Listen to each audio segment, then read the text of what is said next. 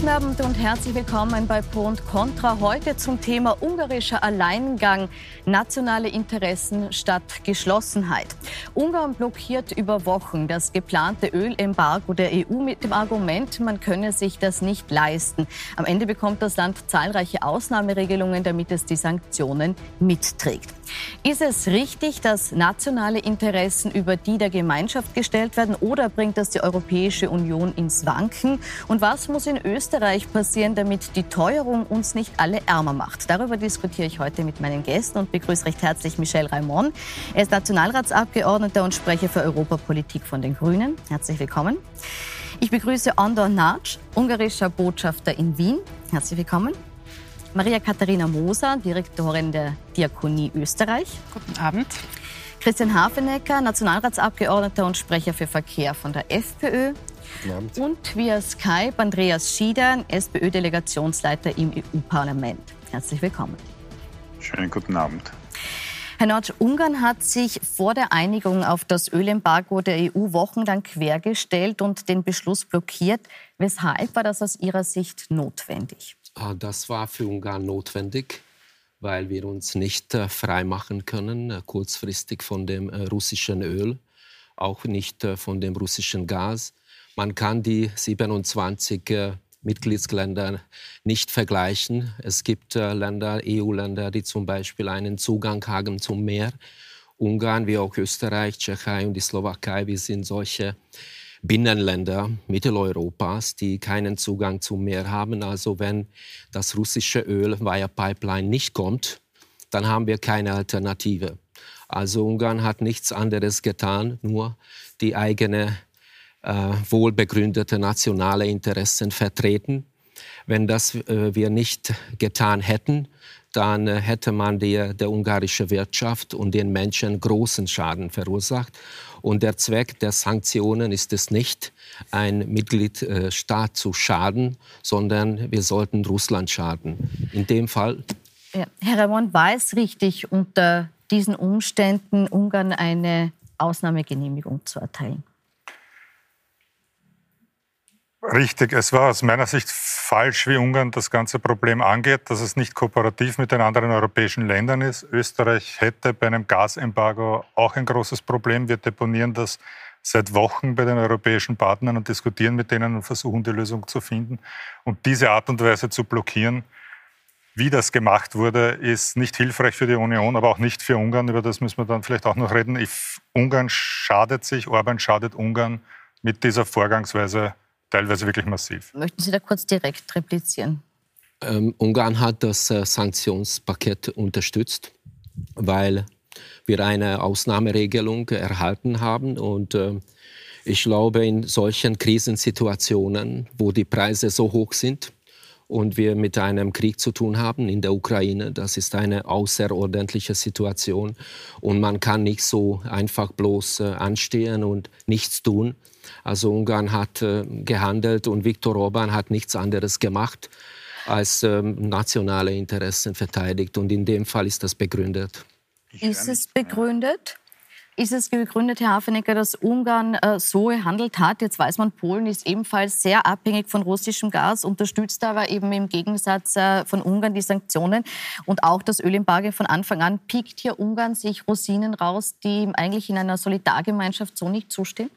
Na, ich habe den Eindruck nicht, denn äh, Solidargemeinschaft kann man nur dann sein, wenn man auch gegenseitig solidarisch ist. Und äh, ich glaube, dass unsere Regierung halt wieder mal, und da sind halt auch die Grünen mitverantwortlich dafür, äh, zuerst einmal bei Sanktionen mitmarschiert ist, ohne sich zu überlegen, was danach ist. Ja. Denn wenn die österreichische Antwort auf den Klima, äh, auf den Energienotstand, der jetzt auf uns zukommt, jener ist, dass die Frau Minister mit dem Privatjet nach Katar fliegt und dann dort versucht, irgendwelche Tankschiffe mit LNG-Gas zu besorgen, äh, dann ist das wohl keine nachhaltige Strategie. Das heißt also, wenn man Sanktionen setzt, dann müssen die Sanktionen so gesetzt sein, dass man sich nicht selber beide Kniescheiben wegschießt. Und wenn man das geschafft hat, dann kann man sich überlegen, welche Sanktionen man in einer Solidargemeinschaft setzen kann, so dass man tatsächlich auch den gewünschten Effekt erzielt. Aber Was ist jetzt passiert? Also mit den Sanktionen, die jetzt im Raum stehen und die bereits durchgeführt worden sind, haben wir mal massiv der Solidargemeinschaft der Europäischen Union wirtschaftlich geschadet und jetzt sehen wir uns eine Teuerung gegenüber, die ja ganz, ganz massiv ist und wo wir noch lange daran zu ähm, kiefeln haben werden. Kurze Replik, weil die Regierung jetzt hier unter äh, Beschuss gerät, schießen wir uns beide Kniescheiben weg mit den Sanktionspaketen. Nein, im Gegenteil, es ist natürlich notwendig, mhm. die schweren äh, Sanktionen da bei diesem Ukraine-Krieg aufrechtzuerhalten. Das ist überhaupt nicht die Frage. Und dass es für alle Beteiligten schwierig ist, bestreitet ja auch niemand, der das macht. Dass die Partei, die mit Putin einen Freundschaftsvertrag schließt, das anders sieht, wird uns jetzt nicht wundern. Aber das innenpolitische Match sollte man so nicht geben. Job in Russland ich finde, holen, was ich jetzt kürzlich wirklich noch einmal, äh, Ich würde gern über die ungarische Situation das noch einmal erklären, warum ich das so problematisch finde. Ich würde da gerne, können wir da noch das, vor die Runde fertig machen, dass ja. jeder mal kurz zu Wort Ich wollte jetzt nur nicht den Vorwurf so im Raum stehen lassen. Frau Moser, ich würde von Ihnen gerne Einschätzung wissen. War das Verhalten hier im Tauziehen um das Ölembargo, war das unsolidarisch? Wenn es um solidarische Fragen oder Solidarität geht, dann ist für uns als Diakonie, als Sozialorganisation immer die Frage, äh, wie betreffen Maßnahmen die Ärmsten? Und da meine ich schon, äh, wir sind keine Organisation, die sich mit Außenpolitik beschäftigt, sondern mit Sozialpolitik. Aber auf soziale Probleme wie die Teuerung sollte man soziale Antworten finden und keine außenpolitischen Antworten. Okay, also auf die Antworten im Land, die es im Land braucht, kommen wir später noch zu sprechen. Auch was die EU vielleicht für soziale Verantwortung Verantwortung hätte. Auch was die EU für soziale Verantwortung hätte. Ähm, Herr, Schied, Herr Schieder, ich möchte von Ihnen gern dazu wissen, muss man nach diesem Alleingang Ungarns in dieser Diskussion um dieses Ölembargo auch das EU-Prinzip der Einstimmigkeit äh, noch mal überdenken? Ja, absolut. Denn würde es nur um Öl gehen, dann müsste man natürlich sagen, dass auch die Kommissionspräsidentin nicht geschickt vorgegangen ist, weil man hätte natürlich vorher mit allen Mitgliedstaaten äh, reden müssen. Aber es ging ja nicht nur ums Öl, sondern es ging ja dann letztlich auch äh, dem Herrn Orban um den äh, Patriarchen der russisch-orthodoxen Kirche, den Herrn Kirill, dass der ein enger Vertrauter des Herrn Putin, dass der von der Sanktionsliste wieder runterkommt. Und finde ich, da darf man eigentlich nicht nachgeben und daher muss das Einstimmigkeitsprinzip weg, damit die Europäische Union in all diesen Fragen handlungsfähig wird und äh, ich glaube aber auch, dass sich Ungarn äh, selbst geschadet hat, weil letztendlich steht jetzt Viktor Orban und Ungarn isoliert da. Selbst Polen ist nicht mehr Verbündeter von Ungarn und es war meiner Meinung nach alles in allem ein schwerer Fehler. Vergessen wir aber nicht, dass am Schluss doch ein Sanktionspaket gekommen ist, nämlich ein teilweises Ölembargo. Äh, die Sperrbank äh, ist quasi von SWIFT ausgeschlossen. Russische Staatssender sind in Europa verboten worden und es sind auch weitere Putin-Freunde, Einzelpersonen auf die Sanktionsliste gekommen. Mhm. Sollten Sie noch ausführen, warum es dennoch problematisch ist, Ihrer Ansicht nach? Ja, wir sollten nicht in diesen Orban-Spin selber hineingehen, dass das das große Widerstandsprojekt ist und Viktor Orban, der sich immer mit der ganzen EU anlegt. Und wir grundsätzlich alle EU-Mitgliedstaaten blockieren ständig was in Verhandlungen, bis man weiterkommt. Nur Orban inszeniert sich da ständig als, als der große, erfolgreiche Kämpfer und das wird dann auch gerne weitergetragen. Aber das Gegenteil ist richtig. Mit der Strategie isoliert er sich ja vollkommen in der Europäischen Union es gibt, glaube ich, keinen Staats- und Regierungschef mehr, der weniger in Europa durchbringt als Orban, weil er sie komplett an die Wand gespielt hat. Und jetzt sage ich Ihnen ein Beispiel, das nicht so groß diskutiert wird. Vor eineinhalb Jahren hat Ungarn dagegen gestimmt, dass in der Europäischen Union ein Mindestlohn eingeführt wird. Ungarn hat den zweitniedrigsten Mindestlohn in der gesamten Europäischen Union, nur Bulgarien noch niedriger. Bei Ihnen verdienen die Arbeiter in den Fabriken weniger als in 25 anderen Mitgliedstaaten. Ungarn stimmt dagegen. Heute ist das beschlossen worden. Orban hat sich nicht durchgesetzt. Die Ungarn und Ungarinnen kriegen einen Mindestlohn gegen Orbans Stimme. Und richtig ist, dass er sich nicht durchsetzt. Sowas wird dann nicht inszeniert. Da ist dann mucksmäuschen still und wird nicht darüber geschrieben. Aber sie sind isoliert wie niemand sonst. Gut für Ungarn, wenn, wenn der Mindestlohn kommt. Die Europäische Union ist doch eine Gemeinschaft. Das ist wie eine Familie. Und wenn jemand nicht dabei ist, dann sollte ähm, dieses Mitgliedsland, in dem Fall Orban und Ungarn, nicht ausgegrenzt werden, sondern zugehört werden. Also und in dem Fall hat er keine Alternative. Man kann Ungarn mit Polen in dem Fall nicht vergleichen, weil bei uns kommt äh, Öl aus Russland. Zwei Drittel Mehrheit des ungarischen Ölbedarfs alleine war ja Pipeline aus Russland. Das ist nicht der Fall in Polen. Und wie gesagt, wir waren solidarisch. Wir haben äh, das Paket zugestimmt. Aber niemand kann von uns und von Viktor Orban erwarten, dass er die ganze Wirtschaft Ungarns in den Abgrund äh, führt. Ja? Also das ist nicht zu, zu vermuten. Herr Schieder, würden Sie dem zustimmen, dass diese Forderungen, die Ungarn hier gestellt hat, gerechtfertigt waren, weil man sich selbst zu, zu sehr geschadet hätte einfach in der Situation?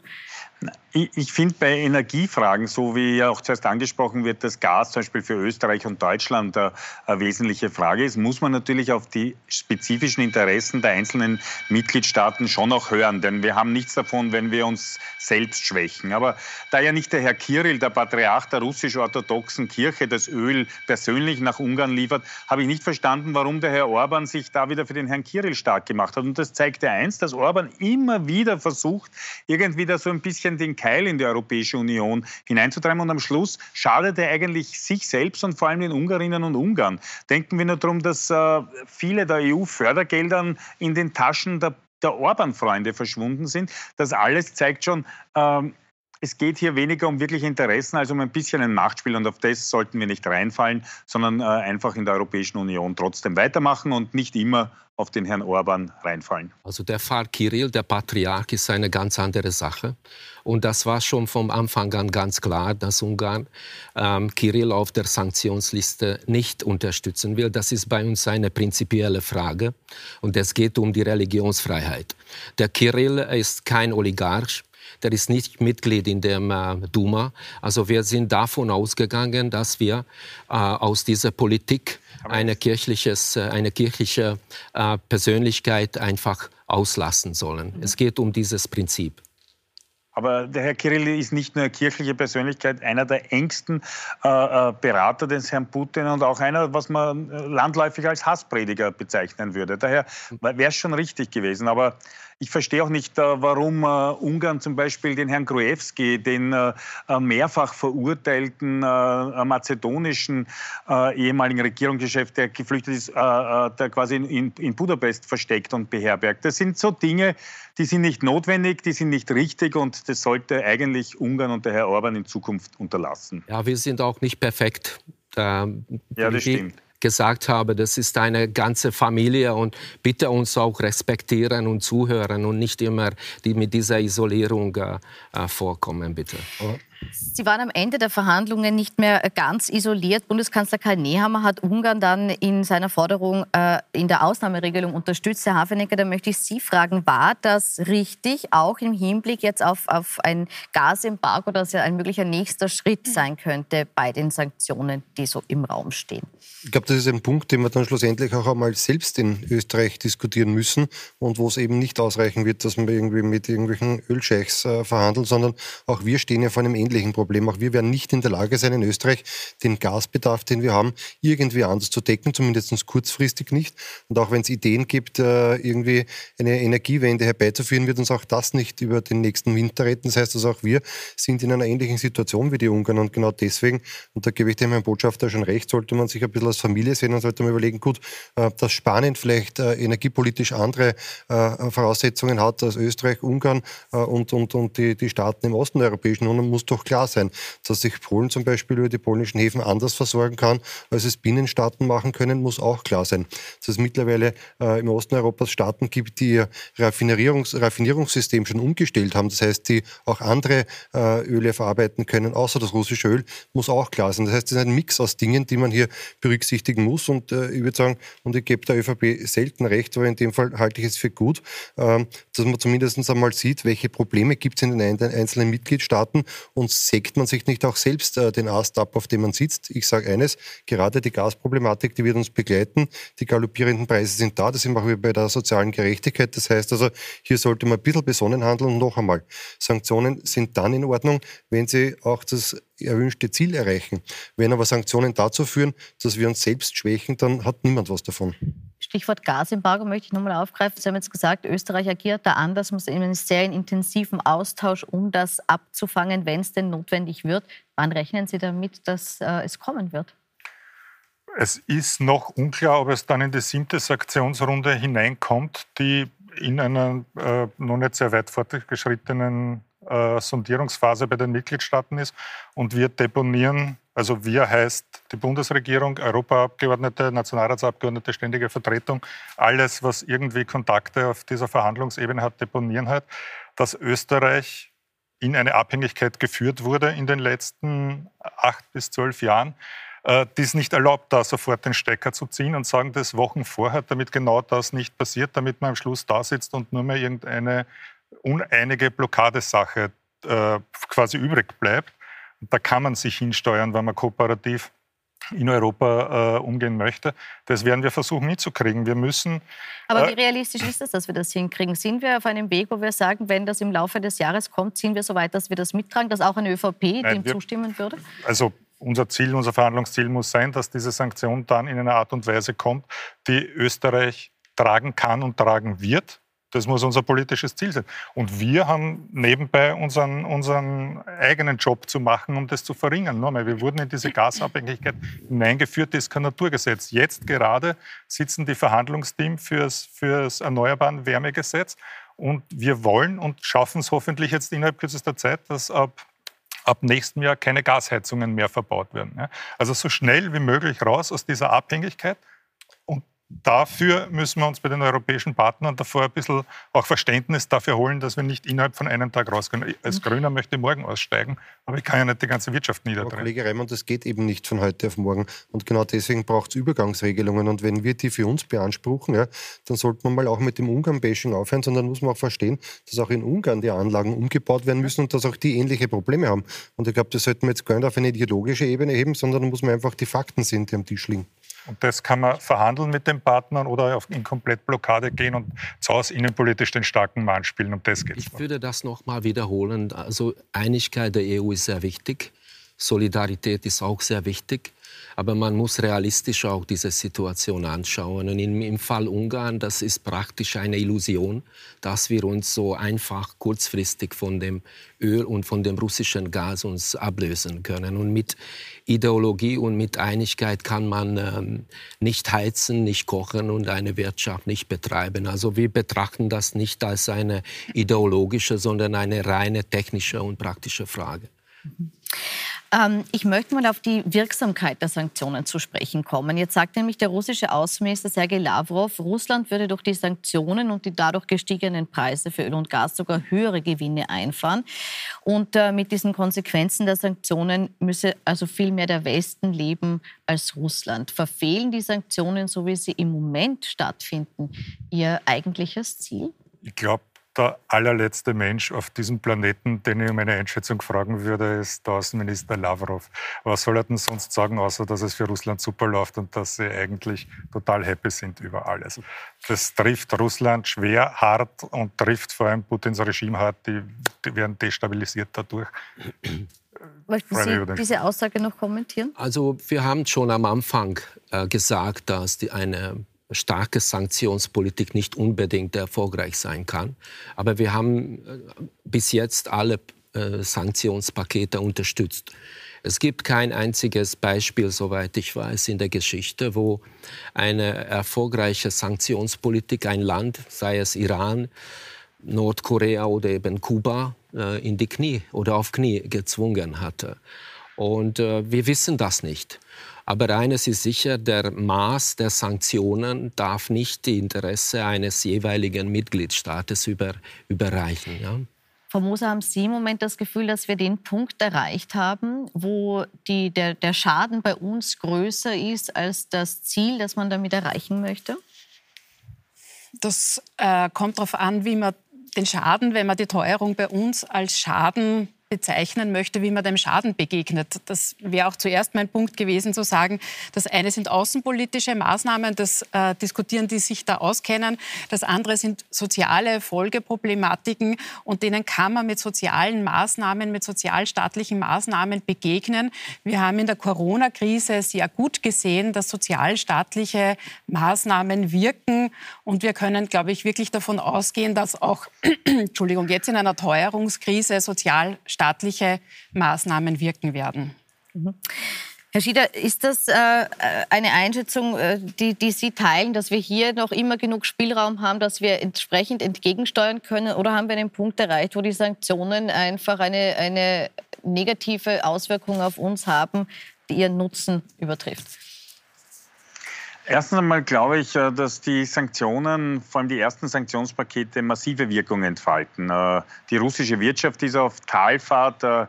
Der Herr Putin ist auch intern immer isolierter. Das sieht man ja auch schon allein daher, dass er einfach zigtausende Leute einsperren hat müssen, weil sie gegen den Krieg am Anfang auch äh, äh demonstriert hat, haben. Äh, meiner Meinung nach fehlen auf der Sanktionsliste noch einige Themen, äh, die man nachschärfen muss. Es sind noch immer nicht alle Oligarchen ausreichend schnell und scharf äh, quasi unter Sanktionsregime gestellt worden. Und zum Beispiel verstehe ich auch nicht, warum man den Diamantenhandel äh, bis jetzt ausgelassen hat. Denn immerhin zwei Milliarden Euro an Rohdiamanten werden jährlich über Antwerpen aus Russland vertrieben. Da muss muss man meiner Meinung nach alle diese Art von Lücken noch äh, zumachen. Aber man muss auch sagen, bei dem, was in Österreich diskutiert wird, das werden wir ja auch in der zweiten Runde noch genauer sprechen, muss man schon genau hinschauen.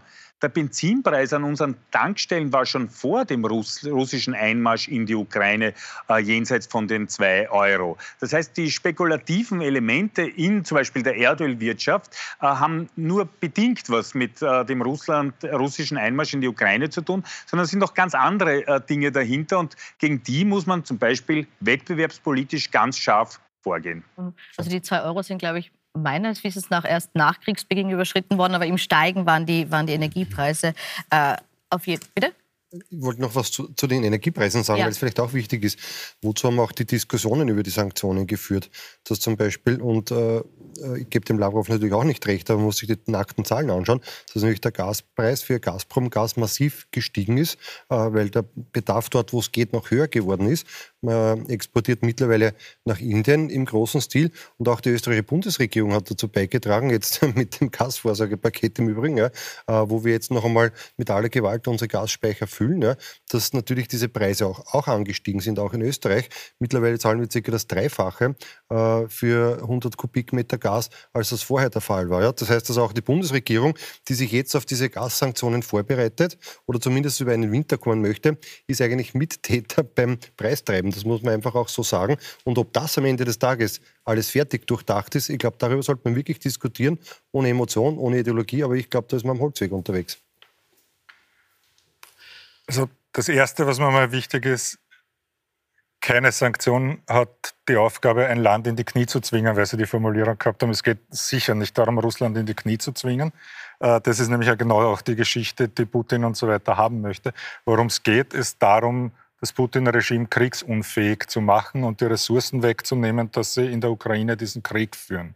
Ja, und das wird möglich sein mit wirtschaftlichen Sanktionen. Ist was ganz anderes als äh, das, äh, das, Regime zur kompletten Aufgabe, zu, zur Selbstaufgabe zu zwingen. Das, das, ist gar nicht das strategische Aber Ziel. Verlangt An dem kann es nicht gemessen werden. Es geht darum, die Ressourcen für den Krieg zu beschneiden.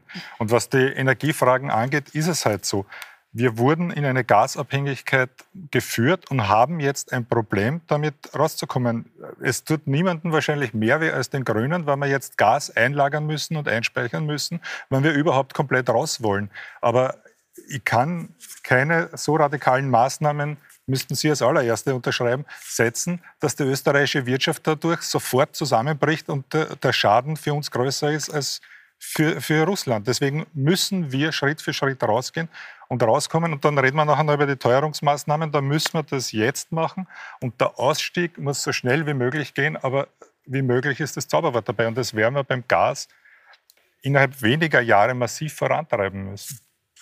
Ja, also mit, mit ähm, Gas und Öl haben wir große Schwierigkeiten, nicht nur Ungarn, ähm, sondern auch andere Länder. Also ich würde nicht unbedingt kurzfristig in diese Richtung gehen, aber ich stimme zu, dass wir mittelfristig und langfristig uns von dem Gas und Öl, also von dem fossilen Energie äh, ablösen sollten. Aber dafür brauchen wir Zeit und viel Geld. Jetzt ist es ja so, dass äh, mehrfach schon gefallen ist, dass dieser Preisanstieg nicht ausschließlich durch den Krieg getrieben wurde. Es gab bereits vorher die Tendenz massiv nach oben. Das haben Sie in Ungarn auch sehr stark gespürt. Ähm, da hat es auch schon sehr früh Maßnahmen gegen die Inflation gegeben. Äh, Preisdeckel für Grundnahrungsmittel und Sprit, außerdem fürs Jahr 2021 rückwirkend Einkommensteuerrückerstattungen für Familien mit Kindern und Personen unter 25 Jahren, äh, auch ein 13. Gehalt für Pensionisten und Sonderzahlungen für Beamte. Das alles waren Maßnahmen, die getroffen wurden, knapp, also zum einen vor Kriegsbeginn schon und auch knapp vor den Parlamentswahlen in April. Waren das in erster Linie Wahlkampfzuckerl oder sind das auch wirklich Maßnahmen, die nachhaltig sind, die langfristig das Budget aushält und die nicht auch Betriebe, die es betrifft, dann mit runterziehen und zu deren Lasten gehen? Jein. Also wir hatten Wahlkampf, äh, aber das waren keine Wahlkampfmaßnahmen, also um die Parlamentswahlen zu gewinnen. 2010, ähm, als die Orban-Regierung die Macht übernommen hatte, da gab es in Ungarn noch 12 äh, Prozent ähm, Arbeitslosigkeit, 2020 4 äh, Prozent.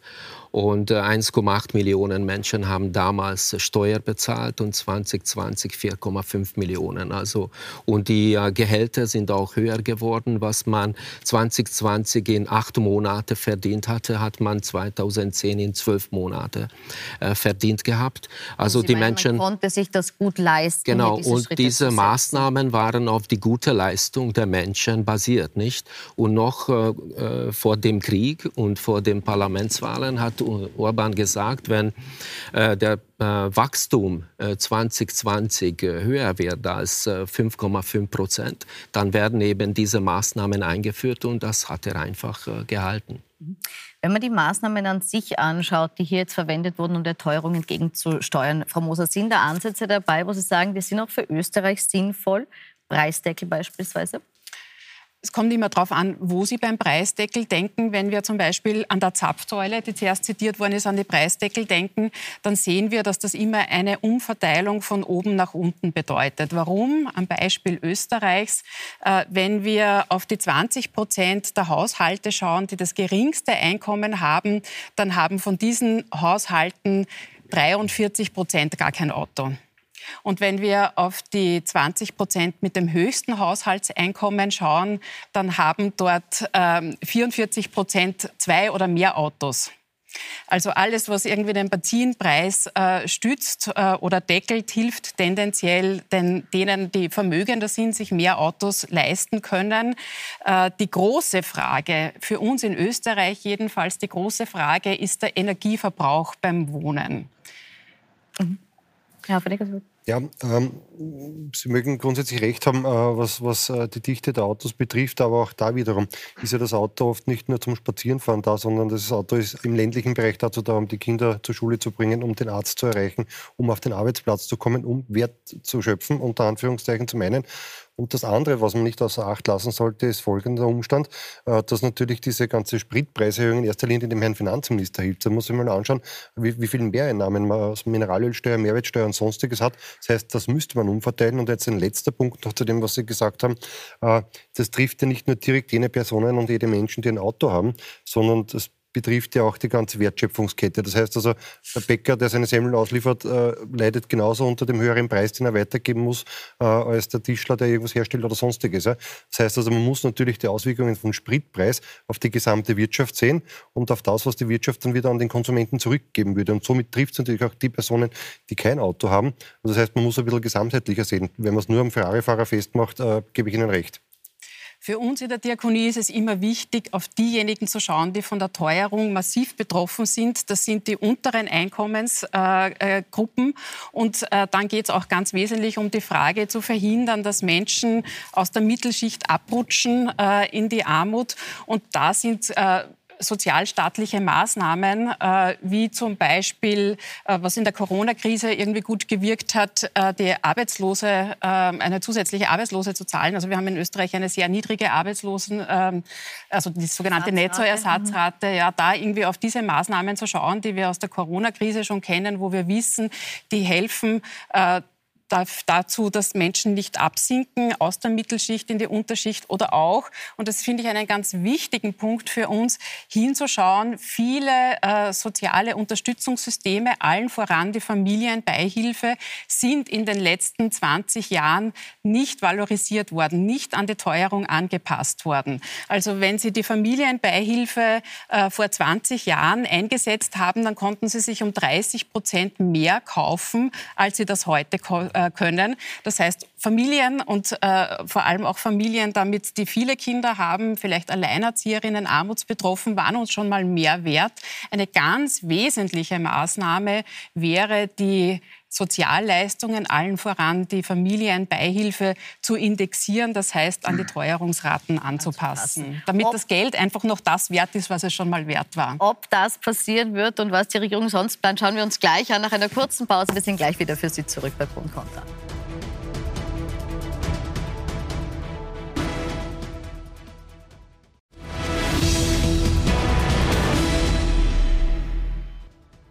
Contra. Willkommen zurück bei Pro und Contra, wo wir jetzt über die Teuerung in Österreich sprechen. Und zuletzt war hier angesprochen von Frau Moser, dass es eben ein Problem darstellt, dass die sozialen Beihilfen, vor allem jetzt konkret auch die Familienbeihilfe, nicht an die Inflation angepasst werden, nicht automatisch erhöht werden mit der Preiserhöhung. Herr Raimond, warum passiert das nicht gerade jetzt in einer Zeit, wo es so dringend notwendig wäre, dass man hier das mit anpasst, äh, weil eben eine massive Teuerung stattfindet, die, wie wir auch gehört haben, die Ärmsten am allermeisten trifft? Wie die Frau Moser richtig gesagt hat, äh, wäre seit 20 Jahren notwendig, ist verhandlungstechnisch wahnsinnig schwierig durchzubringen, muss aber jetzt wirklich aus meiner Sicht vorangetrieben werden. Man muss aber auch sagen, dass es, es ist so dringend derzeit die Teuerungsfrage und das Problem, dass man nicht mit Sozialpartnern und so weiter, wer da alles dranhängt, jetzt monatelang die Verhandlungen abwarten kann, was da rauskommt und bis dorthin tun wir nichts, auch wenn die Verhandlungen notwendig sind. Wir brauchen einmal sofort Teuerungsausgleich, das passiert auch. Es ist im Dezember das erste Paket beschlossen worden mit 100 Millionen Euro. Übrigens vor dem äh, Ukraine-Krieg. Also die Teuerung hängt auch nicht nur an der Ukraine und, äh, und, und den Sanktionen. Das hat logischerweise mit der Corona-Krise nach zwei Jahren zu tun. Wir haben im Februar das zweite Paket und ich glaube im, im April das dritte Paket beschlossen mit Sofortausschüttungen äh, insgesamt ich glaub, die, die kennt auch ja. der Politik na, interessiert. Ist, na, mich wichtig, würde eher das nächste das Paket, so. ja, mich würde nur das nächste Paket Sachen. interessieren. Wir brauchen natürlich ein, ein, ein, eine Aufwertung des Sozialsystems und da sind dann auch alle dran hängenden äh, Partner im österreichischen System, wo man das einfach so haben, dass man mit der Arbeiterkammer, Wirtschaftskammer etc. redet, gefordert, sie da wirklich hinzusetzen. Man muss der, der, der Wirtschaftskammer äh, auch sagen, sie müssen sich in dem Bereich jetzt wirklich bewegen in absehbarer Zeit. Und wichtig, wir müssen die Kosten langfristig senken. Wir können nicht nur ausgleichen. Wenn wir eine von den Energiepreisen angetriebene Teuerung haben, müssen die Abhängigkeiten von diesen Energiepreisen halt wegkommen. Wir müssen Gut. jetzt raus aus dem Zeug. Mich würde jetzt konkret interessieren, was als nächstes geplant ist. Äh, es wird ja schon kolportiert, dass das nächste Entlastungspaket sozusagen in den Startlöchern steckt, nämlich dass die CO2-Steuer ja. verschoben werden soll auf Oktober und im Gegenzug der Klimabonus, aber nicht im Gegenzug, sondern parallel, aber der Klimabonus auf 250 Euro erhöht wird und zwar für alle nicht gestaffelt nach Region. Ist das was, was so stimmt? Und ist das bei einer Inflation von 8 Prozent wirklich ausreichend? Es gibt noch keinen Verhandlungsabschluss. Deswegen äh, muss er da jetzt in dem Sinn vorsichtig sein. Aber es wird im Großen und Ganzen wohl äh, so kommen.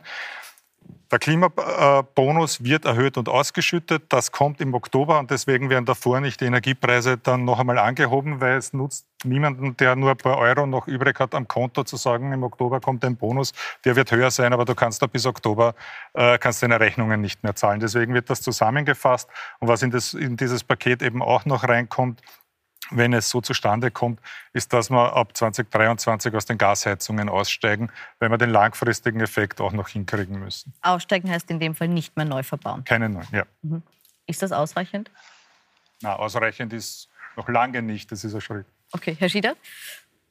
Nee, ich wollte auch sagen, ich glaube, das Paket geht, ist äh, weit nicht ausreichend. Äh, die Teuerung ist dramatisch und zwar in drei Bereichen. Bei der Energie, bei den Nahrungsmitteln und beim Wohnen. Und da gibt es doch ein paar Maßnahmen, die man vor allem für die Einkommensschwächsten sofort machen kann, wo man sich nicht herumdrücken muss mit, das ist verhandlungstechnisch alles schwierig, da muss man viele Leute an den Tisch holen, sondern das muss man nur einfach machen. Das ist das Aussetzen der Mietpreiserhöhungen, äh, der, der, der, die regelmäßig anstehen. Das ist die Erhöhung der Sozialhilfe und der Sozialleistungen, Studienbeihilfe, Vorziehen der Pensionserhöhung. Damit hätte man schon einmal die meisten äh, einkommensschwachen Gruppen quasi schnell entlastet. Und wenn man dazu noch zum Beispiel die Mehrwertsteuer senkt auf, auf Nahrungsmittel und, und äh, äh, dergleichen, dann hätte man da ein Paket, das sofort Abhilfe schafft. Weil was dringend notwendig ist, dass die Einkommensschwächsten sofort entlastet werden. Und der zweite Punkt ist mittelfristig äh, die richtigen Maßnahmen setzen. Da höre ich bei der Steuerreform, äh, ist noch immer geplant, äh, die Aktienspekulationssteuer abzuschaffen oder die Körperschaftssteuer zu senken. Das sind falsche Maßnahmen.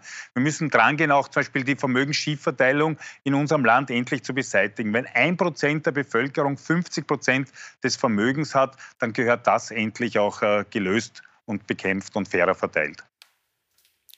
Ich finde es großartig, wenn die Sozialdemokratie das so sieht.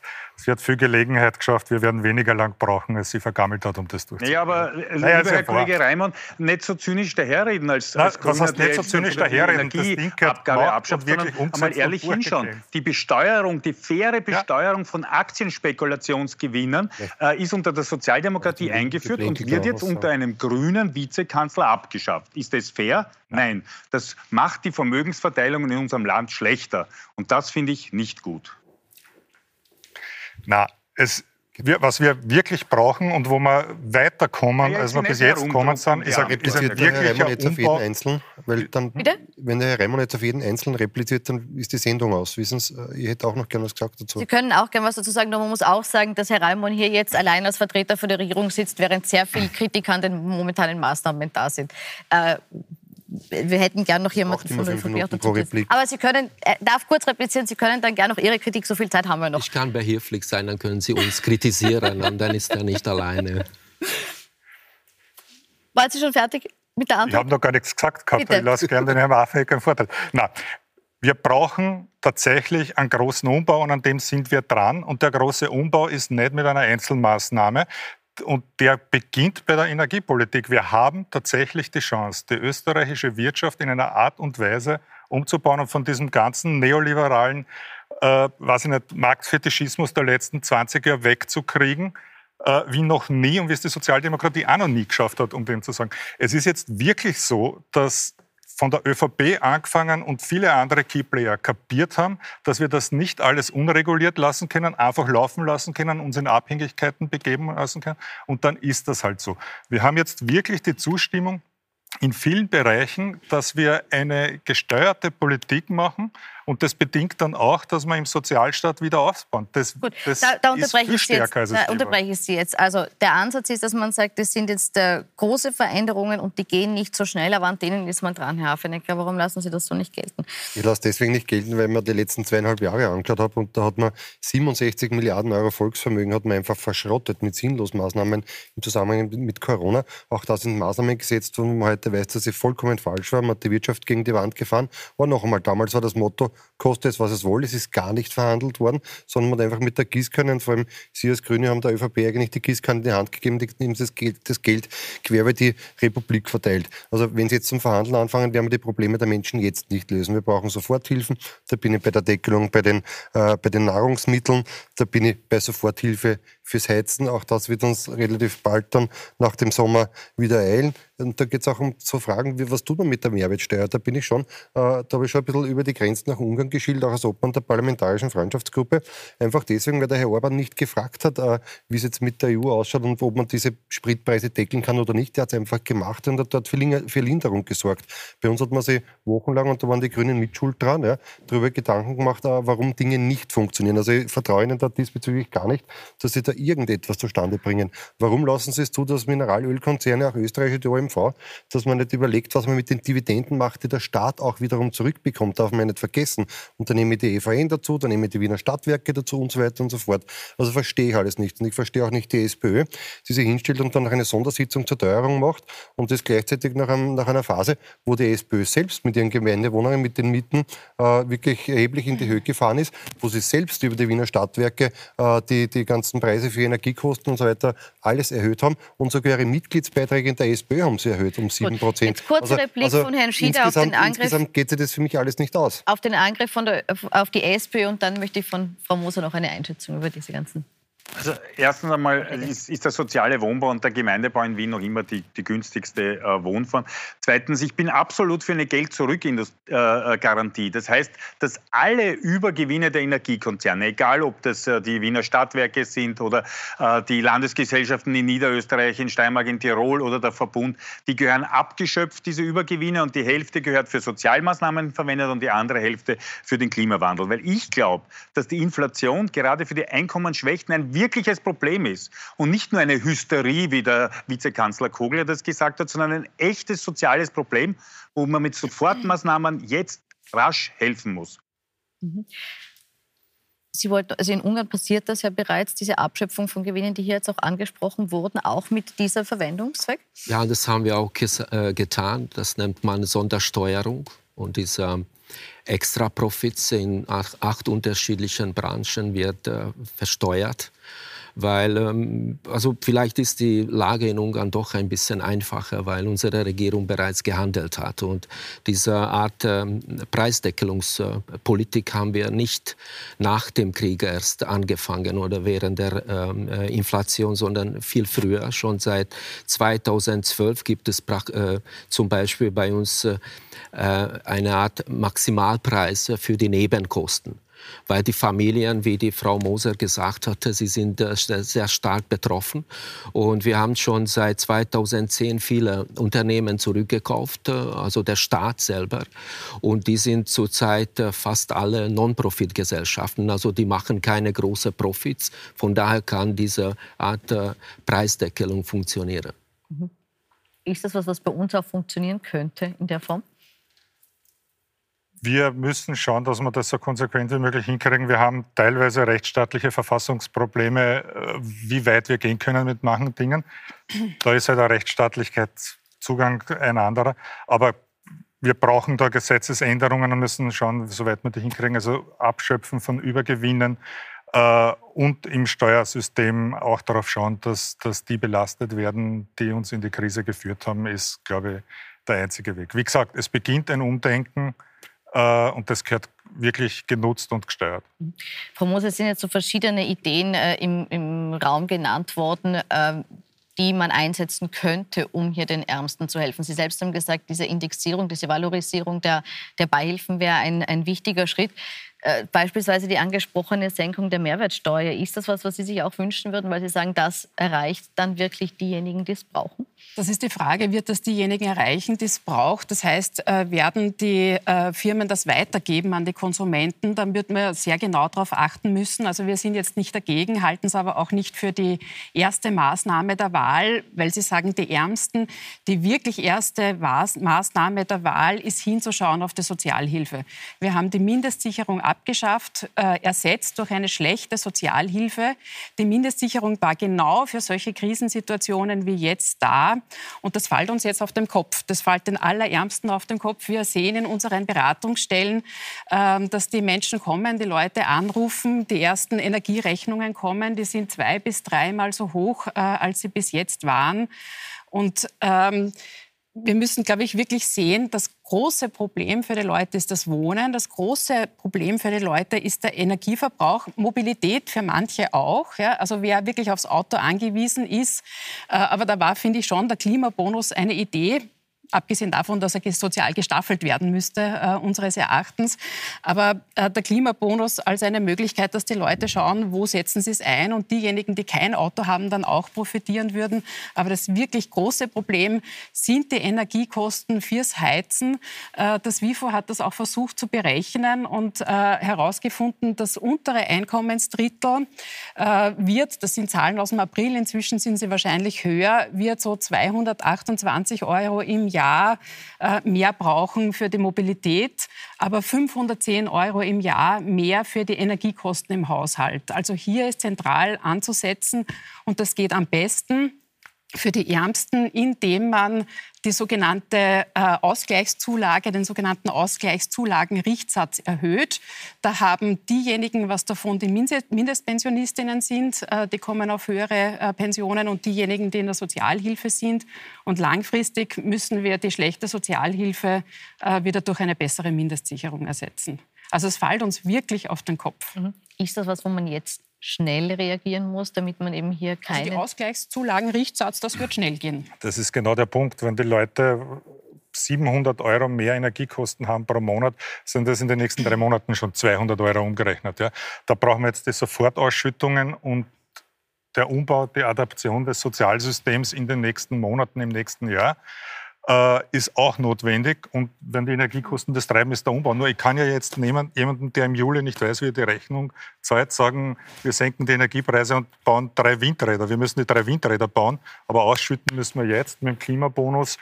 Äh, und diversen Teuerungshilfen, die Gut, wir aber machen. Aber der Klimabonus, haben Sie selbst gesagt, aber kommt im Oktober. Bis jetzt wurden 100... Den könnten wir schon gleich erhöhen, den Richtsatz. Den Richtsatz könnte man gleich erhöhen.